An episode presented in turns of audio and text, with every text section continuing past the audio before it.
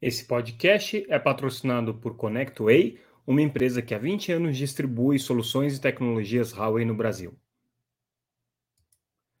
Olá pessoal, tudo bem? Aqui é Samuel Possebon, editor da Teletime. A gente está de volta com mais um Boletim Teletime, o nosso podcast diário com as principais notícias do mercado de telecomunicações. Hoje trazendo o que foi destaque no nosso boletim nessa segunda-feira, dia 18 de setembro de 2023. Vamos começar com a nossa notícia exclusiva, a primeira notícia do dia, que é com relação à licitação do GESAC, que é, o governo deve realizar até o final do ano. O GESAC, para quem não sabe, é o talvez o mais antigo governo, o mais antigo programa de políticas públicas implementado pelo Ministério das Comunicações. Ele existe desde 2003 tem originalmente o nome de é, Governo Eletrônico, Serviço de Atendimento ao Cidadão, daí vem a sigla, e é um serviço que tem como característica a prestação é, de conectividade para determinados pontos de interesse público via satélite. É um, é um serviço muito importante porque foi o primeiro serviço a tratar é, do conceito de universalização do acesso pela internet. Desde 2003 ele tem esse propósito de conectar é, postos do correio, depois ele passou a ser utilizado para conectividade em escolas. No governo Bolsonaro ganhou o nome de Wi-Fi Brasil, quando ele ganhou a complementariedade do serviço de Wi-Fi, mas historicamente é um serviço prestado via satélite, já foi prestado pela Embratel, nos últimos cinco anos vem sendo prestado pela Telebrás, pela estatal Telebrás, que é a atual é, operadora do GESAC, né, um serviço que foi contratado em 2018 aí, pelo valor de 750 milhões de reais Hoje é um serviço que conecta é, mais de 27 mil pontos no Brasil, a maior parte deles por satélite, mas tem também uma parte das conexões é, que são feitas por meio de tecnologia de fibra. E aí o governo agora está preparando essa nova licitação, porque o contrato da Telebrás pretende, é, é, termina no, no final do ano, e o governo pretende contratar então uma nova empresa para prestar o serviço, eventualmente até mesmo a Telebrás, mas ela teria que participar desse processo licitatório. E aí, nessa segunda-feira, foi publicada a consulta pública com relação ao termo de referência, que são as principais condições aí de contratação do serviço, do GESAC. Essa consulta pública vai até o dia é, 28 desse mês, então é uma consulta pública bem curta.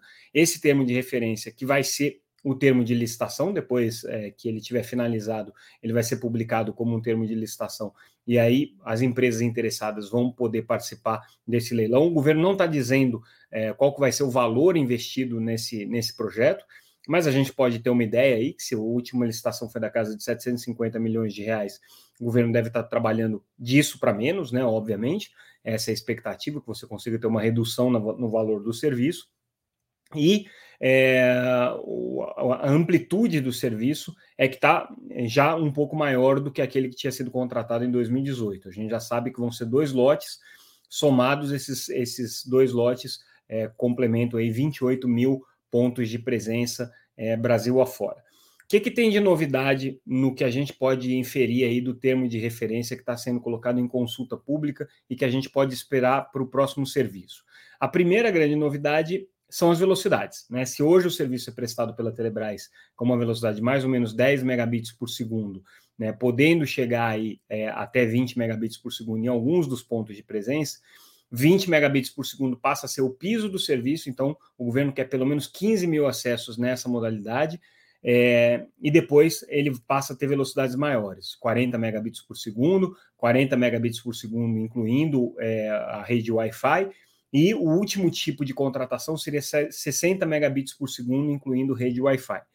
Existem franquias que estão colocadas aqui para cada uma dessas faixas exigidas, mas é, a novidade, talvez a surpresa aqui dessa licitação, é que ela não está restrita a uma oferta que só o Elon Musk e a Starlink teriam condições de cumprir hoje. Tá? Tinha muita expectativa com relação ao que o governo ia pedir porque afinal de contas, quando você está falando de conectividade significativa é, e de conectividade em escolas, muita, e a maior parte dos acessos do GESAC hoje conectam escolas públicas, tá?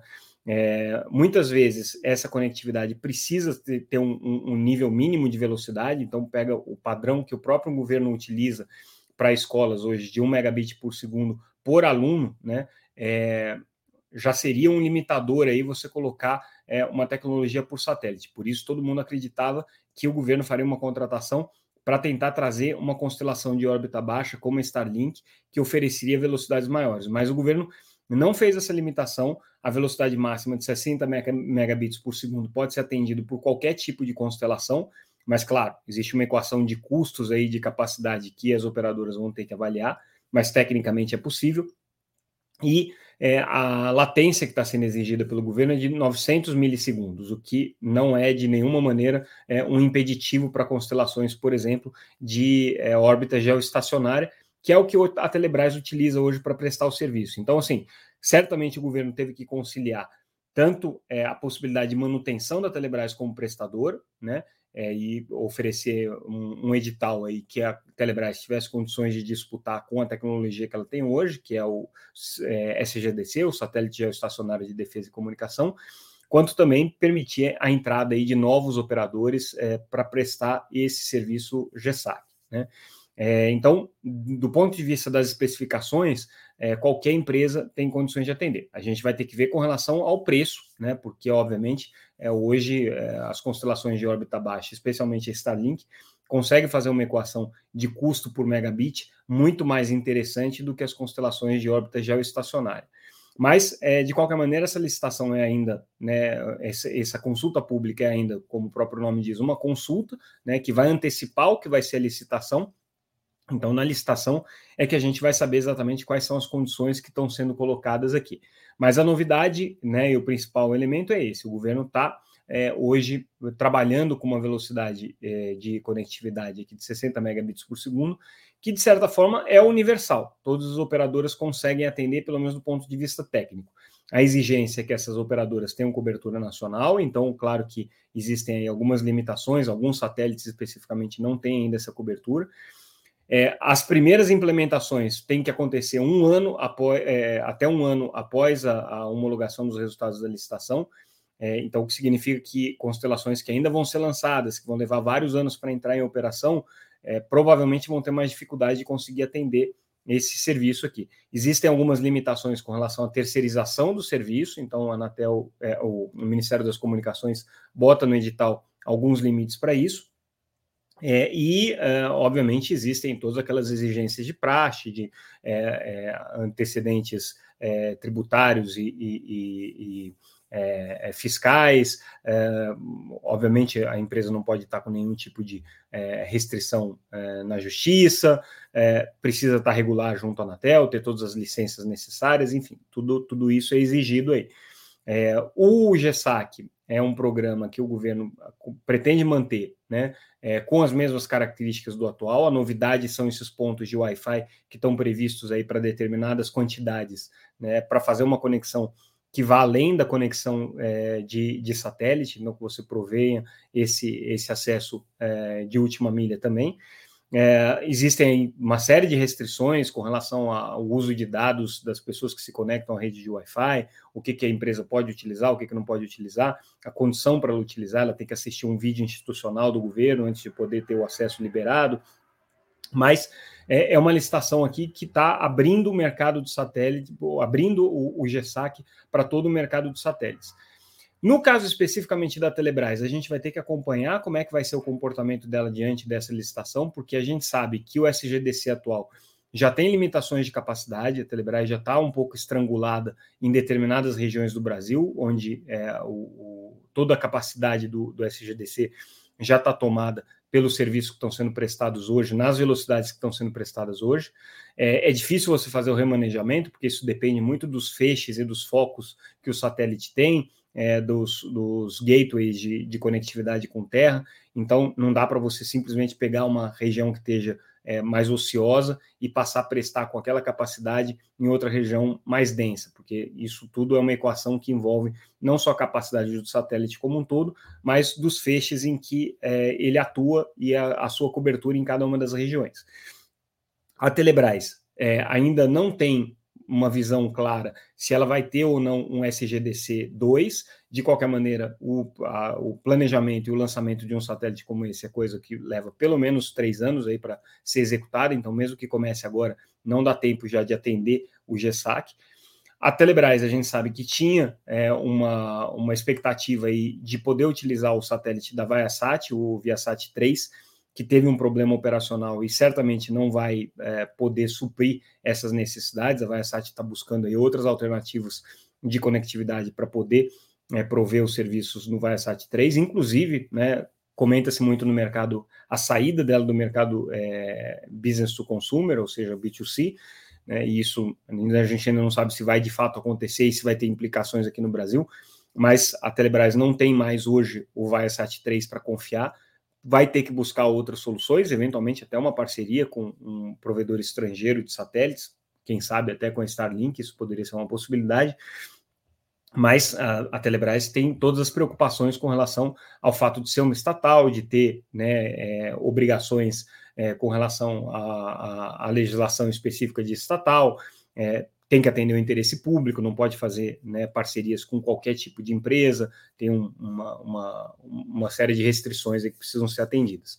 Mas governo botando aí o bonde na rua com relação ao GESAC, essa contratação, que deve movimentar algumas centenas de milhões é, de reais e é possivelmente aí a grande contratação de governo é, em termos de capacidade via satélite para o ano de 2024. Falando em satélites, é, um estudo é, da Juniper Research é, traz a informação de que a expectativa é que até 2030 o mercado de direct to consumer, ou seja, comunicação direta entre satélite e dispositivos em terra, gira em torno de 17 bilhões de reais. A gente sabe que essa daqui é uma grande tendência, mas ainda com poucas aplicações práticas. Né? Existem alguns dispositivos que já fazem essa conexão via satélite, o próprio iPhone é, 15, lançado recentemente, repete a conectividade que já havia no iPhone 14, os últimos modelos da Samsung já trazem também a possibilidade de conexão via satélite. O, o, modelo mais recente lançado pela Huawei na China também tem capacidade de conexão satelital, mas para serviços de emergência, serviços muito é, específicos que exigem uma banda muito pequena. Né? Então, mas esses serviços direct to consumer são serviços aqui que é, existe a expectativa de que eles se desenvolvam bastante com algumas empresas importantes entrando nisso. E aí, falando nisso, a gente faz uma propaganda do Congresso Latino-Americano de Satélites, que a Teletime organiza na próxima semana no Rio de Janeiro, que vai discutir os mercados direct to consumer. A gente tem uma empresa, inclusive, importante nesse segmento, que é a Link, que vai fazer uma palestra sobre isso. A gente também vai ter é, um, uma, um debate é, bastante relevante sobre é, programas de, de conexão de políticas públicas conectadas via satélite, o que dialoga com o GESAC. Tem um dia inteiro voltado para é, aplicações governamentais e para questões regulatórias de satélite. Então, todo mundo que tem interesse nesse assunto, dia 26, 27 e 28, no Rio de Janeiro, é, na Barra da Tijuca, a gente vai realizar o Congresso Latino-Americano de Satélites, edição de 2023 que vai trazer muitos desses temas aqui para discussão. Então fica aí o convite para vocês visitarem o site satélitesbrasil.com.br, tem todas as informações de quem vai participar e tudo mais. Fazendo uma referência à decisão da Anatel de sexta-feira passada, e a gente já tinha falado no podcast de segunda também, sobre a aprovação pela Anatel de um estudo sobre simplificação tributária, que vai ser encaminhado agora para a Fazenda, encaminhado para o governo é, para avaliação sobre o que é possível fazer nos tributos específicos. A gente esmiuçou um pouco mais é, a proposta da Anatel, é, o link para esse estudo está lá na, na, nossa matéria, que está disponível na nossa página, é, e a, basicamente a Anatel ela trabalha ali com é, três cenários possíveis de simplificação tributária. Um é um cenário bem mais restrito, que significaria apenas a unificação das taxas do Fistel, né, é, para facilitar a vida das empresas que hoje precisam pagar Fistel, que muitas vezes tem que pagar a taxa de funcionamento e a taxa de instalação, a TFI e a TFF. Então, a Anatel propõe, num modelo mais simplificado, a unificação das taxas do Fistel. Num segundo modelo, é, a Anatel propõe é, a, a essa unificação também, e alguns tributos setoriais, como o FUST e o FUNTEL, mas deixando de fora tributações que não são hoje diretamente relacionadas ao setor de telecomunicações, como a Condecine e a CRFP, que é a contribuição para o desenvolvimento da radiodifusão pública, né? a Condecine para o desenvolvimento do audiovisual e a CRFP é para, o desenvolvimento da, da radiodifusão pública. E o terceiro cenário, que é aquele que a, que a Anatel indica como mais desejável né, e que ela recomenda para o governo que trabalhe nessa linha, da simplificação e a unificação de todos esses tributos setoriais para que eles sejam concentrados em um só, o que facilitaria o pagamento, facilitaria a fiscalização, evitaria inadimplência e faz, faz, facilitaria a visualização desses tributos por parte das empresas para deixar o processo um pouco mais fluido e tra transparente. É, a Anatel entende que essa simplificação é fundamental hoje para o setor. Existe hoje uma quantidade muito grande de tributos e é uma confusão é, é, bastante grande para aqueles que querem pagar né, essa, esse, esses impostos ou que estão entrando no mercado de telecomunicações e não sabem exatamente o que pagar, como pagar, quando pagar. Então, esse estudo na Anatel traz essa indicação. Isso não se confunde com o debate sobre reforma é, tributária, tá? Esse é um debate da reforma tributária que está acontecendo no Congresso, é um outro debate. É, o setor de telecomunicações pede também para que é, os fundos setoriais sejam incluídos na reforma tributária, para que não haja depois um, um, adicional aí a ser colocado em cima do imposto de valor adicionado, né, do, do IVA, que vai ser criado ainda. Você ainda vai colocar mais 4% aí dos tributos setoriais, então, o IVA acabaria ficando muito próximo aí de 29% para o setor de telecomunicações. Então, se defende que os tributos já sejam computados aí é, na reforma tributária dentro desse IVA. Né? Isso a gente não sabe se vai acontecer, depende do Congresso aprovar. Outra notícia que a gente traz, na verdade, é mais um serviço do que uma notícia, a gente está oferecendo no nosso site a íntegra do relator Alexandre Freire, que relatou o caso Init Vivo, a íntegra do parecer dele. É, o relator é, traz aí como novidade né, todos os remédios e contrapartidas para aprovação do acordo entre o INIT Vivo. A gente sabe que, em cima do voto dele, o conselheiro Moisés Moreira aprofundou um pouco a questão. Conselheiro Vicente Aquino, que ainda não apresentou seu voto, já disse que também vai no mesmo caminho, ou seja, pela aprovação com remédios e condicionantes. Então, interessante para quem está acompanhando esse caso, ler o voto, que é extenso, tá? tem mais de 200 páginas, do, do conselheiro Alexandre Freire, para entender o que, que ele está indicando ali, porque a partir do voto dele é que todos os outros votos vão acabar sendo construídos, né? Então é o voto meio basilar, o voto do relator tem essa, essa função, a não ser que algum dos conselheiros traga um voto completamente novo, né? É, e que contraponha o voto do relator, o que não é muito provável, o que é mais provável é que mesmo o Vicente Aquino, que ainda vai se manifestar sobre o caso, é, ele pediu 120 dias de prazo a mais para fazer análise, deve trazer antes disso, tá? Mas é, ele regimentalmente tem agora 120 dias para apresentar essa análise. Conselheiro Vicente Aquino é, deve fazer um voto complementar ao voto do Alexandre Freire. Dificilmente vai fazer um voto que vai mudar o voto do conselheiro Alexandre Freire em toda a sua essência, tá? A gente tem falado muito de fair share nas últimas é, semanas, é, ou a cobrança pelo uso de rede, ou network fee, ou enfim. É, o que, que é o fair share? é aquela, é aquele pleito das operadoras de telecomunicações para que as empresas de internet participem da repartição de investimentos é, na construção de infraestrutura. E a grande novidade do dia é o acordo fechado entre é, a Netflix na Coreia né, e a operadora SK Telecom, é, principal operadora da, da Coreia do Sul, justamente sobre é, a questão da contribuição para a construção da infraestrutura ou para remuneração da infraestrutura de rede. Tá? Esse acordo entre a Netflix e a SK Telecom meio que botou fim a, um, a uma disputa judicial que vinha em curso. A Netflix está topando aceitar, está é, tá topando e aceitando é, o pagamento de uma parte é, de, de, de colaboração para o lançamento é, de, de, da infraestrutura de rede, pelo uso da infraestrutura de rede. Não é uma coisa surpreendentemente alta, está se falando aí na imprensa coreana alguma coisa na casa de 30 milhões de dólares, então bem longe dos investimentos bilionários em infraestrutura de telecomunicações.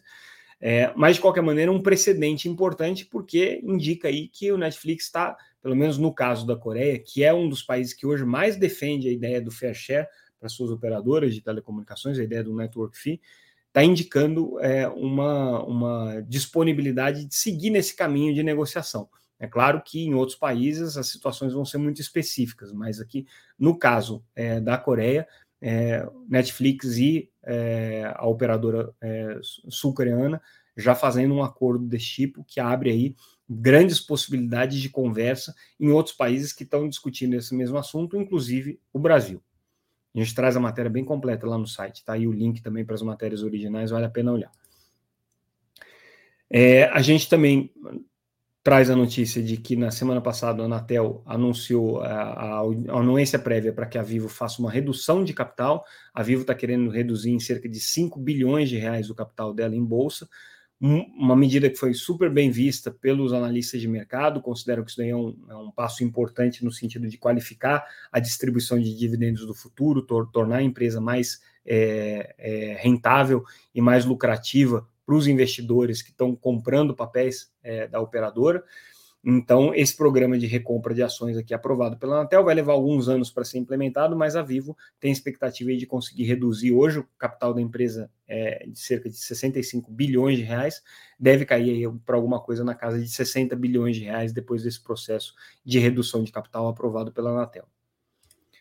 Falando ainda de mercado financeiro, outra notícia importante que a gente traz diz respeito à Alares, uma operadora é, que opera principalmente no interior de São Paulo, tem aí é, na, na, casa de é, 500 mil é, usuários, e é, a Alares é, teve o seu rating rebaixado pela SP, pela Standard Poor's, razão para esse rebaixamento foi alto, o alto índice de alavancagem dos papéis da empresa, hoje, da, da operação da empresa, né? Ela tem aí uma uma, uma relação entre dívida bruta e EBITDA na casa de, de 5,6%, perdão, 5,6 vezes, tá? É, teve um crescimento no período anterior significativo, então ela foi de 4,1 para 5,6, e aí a preocupação aqui da SP é que na iminência aí de novos é, pagamentos que ela vai ter que fazer em breve, tá? Ela fique com um caixa bastante é, afetado porque ela tem hoje uma reserva pequena de caixa. Então, o rebaixamento foi da, do rating BRA para o rating BRA. Tá? Essa é a, a, a, situação atual aqui da, da Alaris é, diante da, da análise dos investidores. E a gente fecha o nosso boletim de hoje trazendo uma entrevista feita pelo Mobile Time com o presidente da IHS, o presidente global da IHS, que conversou com os jornalistas nessa segunda-feira. Sam Darvish. É, o Sam Darvish é, disse né, nessa conversa, a informação mais relevante que ele trouxe são os planos de investimento em pelo menos mais 750 torres no Brasil esse ano. Tá? Essa é a expectativa dele para chegar aí perto de 8 mil torres, ainda não vai ser nem perto da maior, que tem cerca de 20 mil, American Tower, mas já bota IHS aí no jogo entre as grandes operadoras de torre do Brasil. Então, esses são os planos aí da IHS, foi o que ele comentou nessa entrevista. E com isso, a gente encerra o nosso boletim de hoje. Ficamos por aqui. Mais uma vez agradeço a audiência de vocês. Convido a todos a entrarem no nosso site www.teletime.com.br, conferirem é, as nossas notícias na íntegra. Tem outras notícias que a gente não está destacando aqui. Também seguir a gente pelas redes sociais, sempre como arroba Teletime News. A gente encerra o nosso boletim de hoje. Amanhã tem mais. Mais uma vez, obrigado pela audiência, pessoal. Tchau, tchau.